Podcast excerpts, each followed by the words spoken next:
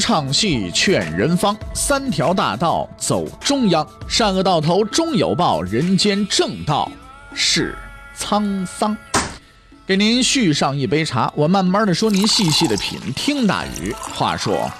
明朝除了咱们广播直播以外啊，我们还在喜马拉雅独家网络发布。各位呢可以登录喜马拉雅手机和电脑客户端，搜索“大禹茶馆”，选择收听。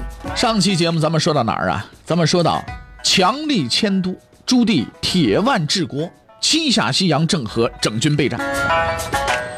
朱棣安排郑和出海，咱们说是有目的的啊。除了寻找建文帝之外呢，当然了。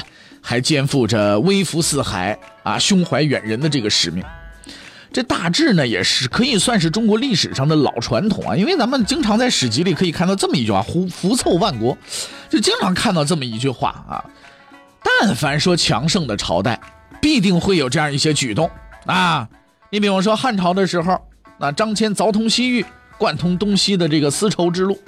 唐朝时候呢，众多发展中国家以及不发达国家留学生到我国呢学习先进的科学文化技术，这都是这样的一个传统的这么一个表现，是不是啊？哎，那么中国强盛，万国敬仰，这大概就是历来皇帝们最大的梦想。我们为什么叫中国中央之国呢？就就这个原因嘛，就希望说？万国来朝，福凑万国，就是希望是这样。历史上的中国并没有太多的领土要求。你只要给我称个臣纳个贡就完了，我也不许说是没事了就打你，是不是啊？为什么呢？因为我们一向啊认认为自己啊天朝上国，是不是？哎，万物丰盛，物华天宝，何必去抢你那破衣烂衫那些破烂玩意儿呢？对不对？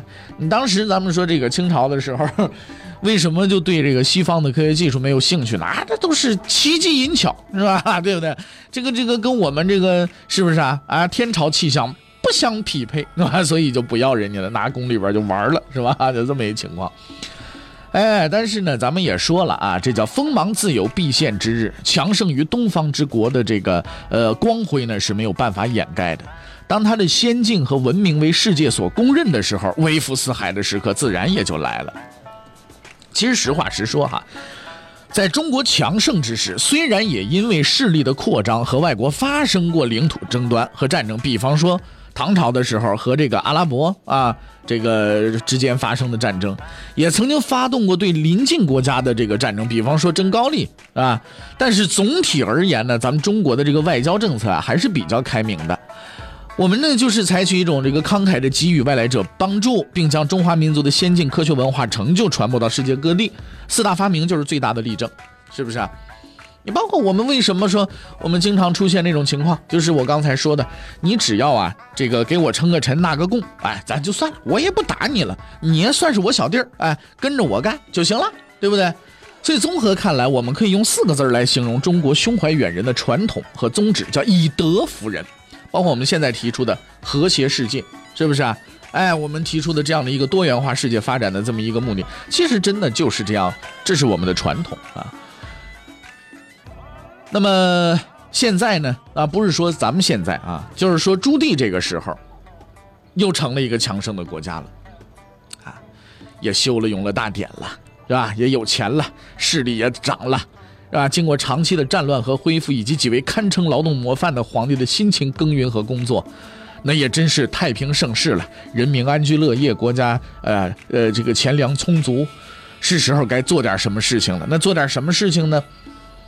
看看四周到底都有什么吧！啊，这是每一个强盛朝代都很感兴趣的一个问题。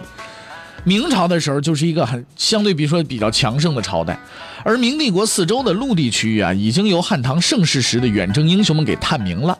相比而言，这个海岸线以外的事情更容易引起人们的遐想啊！宽阔大海的那一头有着怎样的世界呢？哎，我们经常说这个蓬莱仙岛，蓬莱仙岛。那么我们跨海过去，能不能看到蓬莱仙岛里边的仙人呢？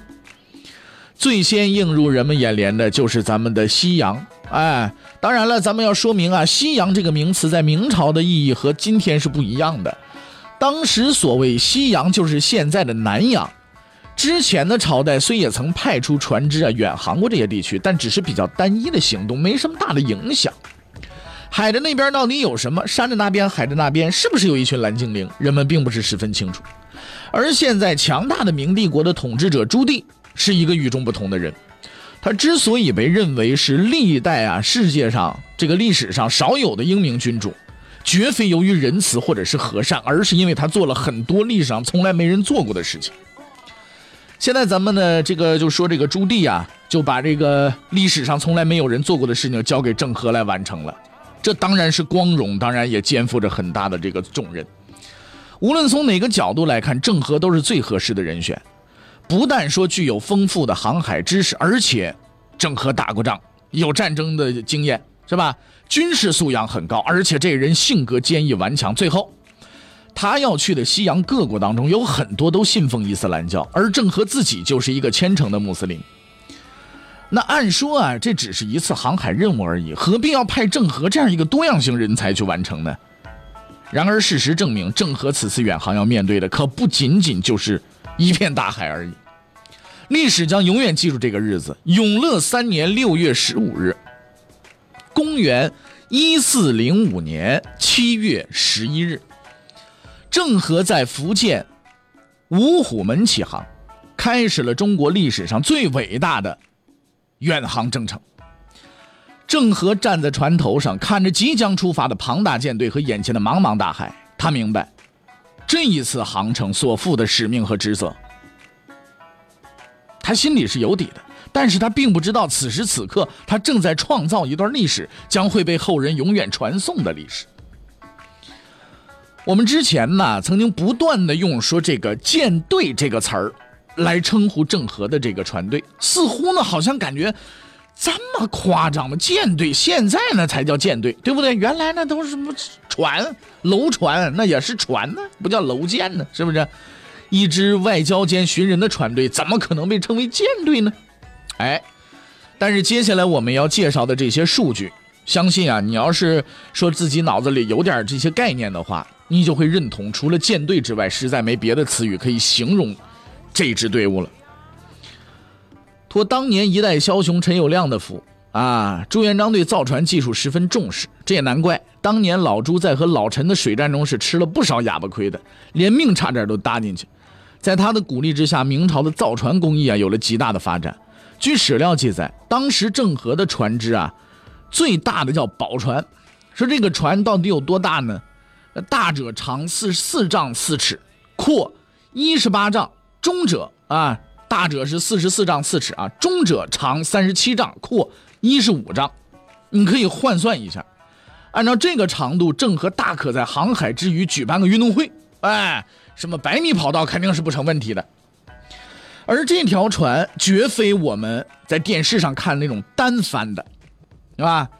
一个小帆，然后风一吹，哇，跑了。它有多少张帆呢？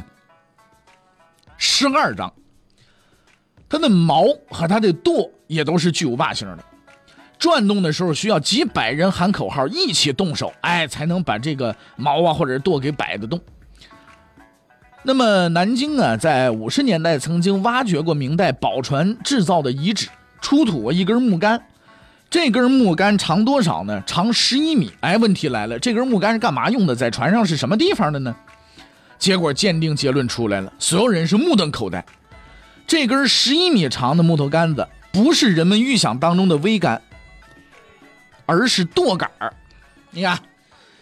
哎，你要是不明白这个是什么概念，我可以说明一下啊。桅杆是什么？大伙儿应该都清楚，是不是？挂帆那个是吧？所谓桅杆就是船只这个舵叶的控制联动杆嘛。这个，这是个桅杆啊，这咱们说的桅杆哈。舵杆是什么？所谓舵杆，只不过是船只船叶和控制联动杆，嘛中间一个零件。经过推算呢，这根舵杆连接的舵叶高度大约是六米左右，也就是说这条船它那个舵叶就得将近三层楼高。这是什么船？航空母舰呢？名副其实的航空母舰呢？这种宝船就是郑和舰队的主力舰，也就是我们通常所说的旗舰。此外呢，还有专门用于运输的马船，用于作战的战船，还有运粮食的粮船，还有专门在各大船只之间运人的水船。哎，郑和率领的就是这样一支舰队，舰队之名实在是实至名归啊。这是郑和舰队的情况。那么他带了多少人下西洋呢？将士卒二万七千八百余人。哎，说句实话，就从这个数字来看，这支船队，这是搞外交去的吗？啊，搞外交带两万多人，将近三万人出去搞外交去，这是什么外交啊？这是，啊，不像寻人，也不像办外交，很怀疑啊，这支舰队出去了，这是不是找茬打仗的 啊？但是事实告诉我们，这个确实是一支友好的舰队。话说回来，各位朋友们，你自己啊，放心里想一想啊，你在自己的家里边做的好好的，你家假设说你家是港口啊，做的好好的，突然之间，远处海面之上啊，影影绰绰出现了这么一支庞大的舰队，你第一件事是想干什么？啊，是不是拿起手边的刀枪剑戟斧钺钩叉，拐子流星，马上冲上去看看到底什么情况，或者干脆躲起来呀？是不是？哎，这个事情就是这样，你带着这么多人去，这就是吓人呐。当然了，强而不欺，威而不霸，这应该是一个伟大国家和民族的气度和底蕴。不要动不动就喊打喊杀啊！这可以说呢，如果动不动就喊打喊杀，亮相了。嗯，郑和的船队向南航行，首先到达的是哪儿？战城。然后呢，他们自战城南下，半个月之后呢，到达了爪哇。啊，这个地方是马六甲海峡的重要据点。但凡有马六甲海峡去非洲，必经这个地方。那么在当时这里啊，也是一个人口稠密、物产丰富的地方啊。当然了，当时这地方呢还没有统一在印度尼西亚政府的这个旗下，而且直到今天，我们也搞不清楚当时岛上的政府是由什么人组成的。郑和的船队到达这块地方之后呢，本来想继续南下，但是一场悲剧突然发生了。船队的航程啊被迫停止了，而郑和将面对他的航海生涯当中第一次艰难的考验。什么悲剧？什么事儿呢？事情是这样的：当时统治爪哇国有两个国王，互相之战呢打起来了，哎，互相之间打起来。史料记载呢，东王西王。至于到底是什么人呢，也是一笔糊涂账。反正就是西王呢把东王给打败了。东王战败之后啊，国家也被灭了。西王准备秋后算账，正好这时候郑和船队经过东王的领地，西王手底下人杀红了眼的，没仔细看，结果呢就冲上去了。哎，结果这边呢也没做准备，也是以和平目的来的，那边呢冲上来，嘁哩咔嚓，把船队上岸的船员一百七十多人都给杀了。郑和知道这消息之后，感到十分意外，手底下士兵们听说这怎么着啊？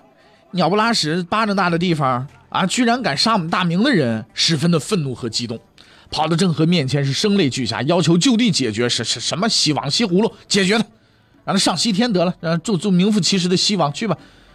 郑和冷静地看着周围，在他四周激动的下属，他明白这些愤怒的人之所以没有动手攻打爪哇，只是因为还没有接到他的命令。两万七千多人，开玩笑。那些个受害的船员当中啊，有很多人郑和都见过。大伙儿辛辛苦苦跟着他下西洋，目的是为了完成使命，并不是过来送命的。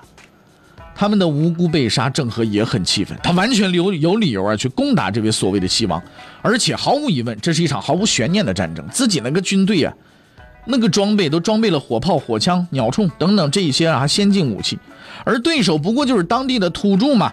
只要他一声令下，自己的舰队轻而易举就可以获得胜利，并且为死难的船员呢来报仇雪恨。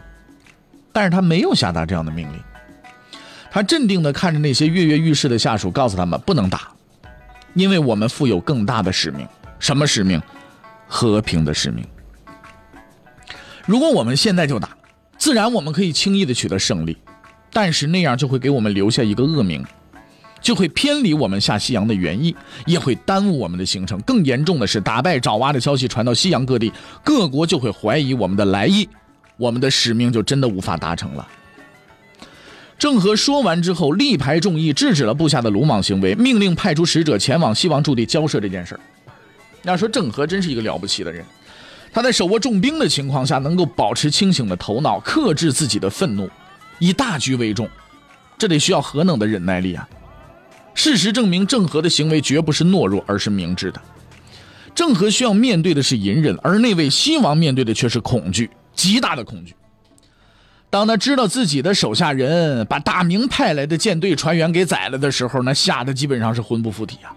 立刻派出使者去郑和处，反复的解释：误会，误会，我们错了，我们错了。又怕这样做不奏效，又命人啊，连夜坐船赶到中国去谢罪去。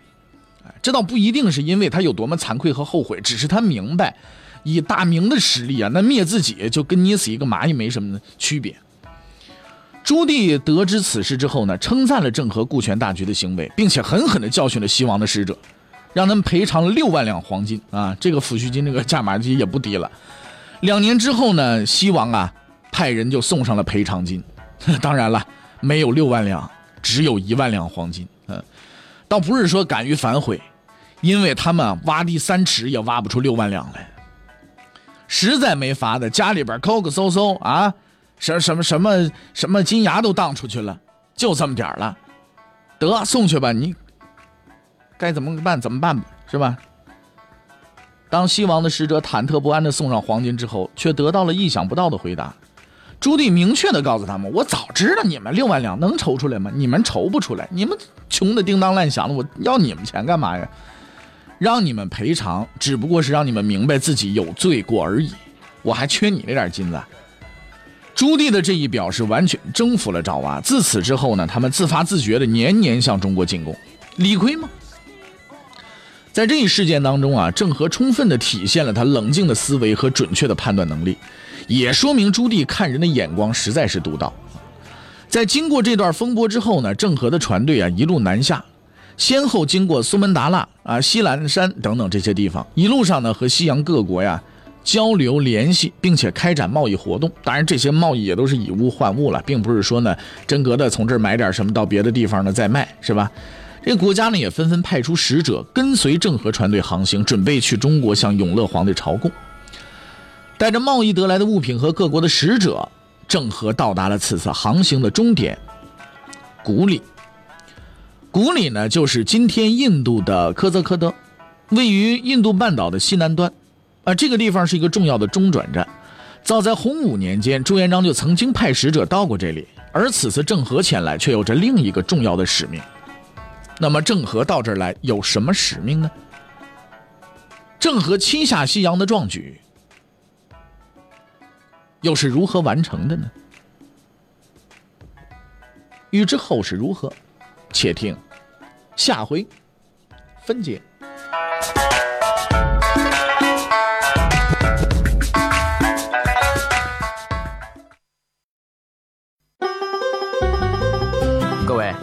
你想跟大禹交流吗？你想跟大禹辩论吗？你想给大禹指出错误吗？来微信吧，微信搜索订阅号“大禹茶馆”，哎，就能实现了。记住啊，宇是宇宙的宇。